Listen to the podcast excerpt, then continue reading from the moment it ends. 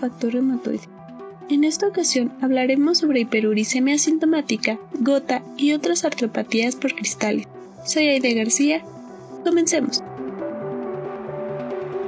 La hiperuricemia frecuentemente forma parte del denominado síndrome metabólico, que suele presentarse hasta en un 35 a 45% de la población.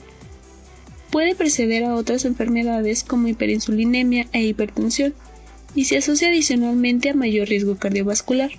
La mayoría de la población que tiene hiperuricemia no tiene síntomas, y las manifestaciones musculoesqueléticas que incluyen poliartralgias, poliartritis, reumatismo muscular y los síndromes de tensión miofacial como la lumbalgia no guardan relación alguna con los niveles de ácido úrico.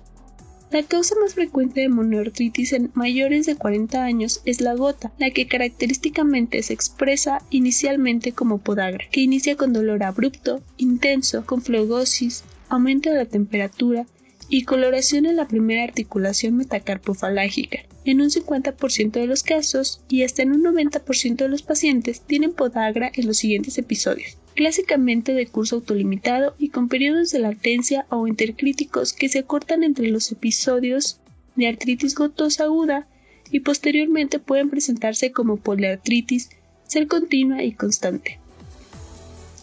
El manejo del episodio agudo no debe de incluir al alopurinol si el paciente no lo emplea previamente al inicio del cuadro agudo, ya que puede condicionar incremento de la intensidad, tiempo y localizaciones del dolor.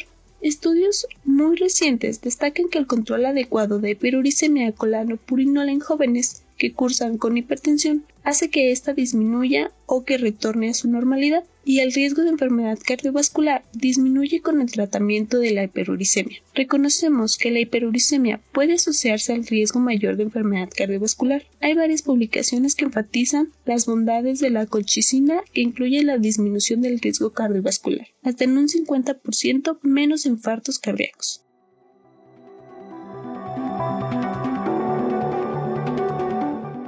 Termina un capítulo más de nuestro podcast. No te pierdas nuestro siguiente episodio.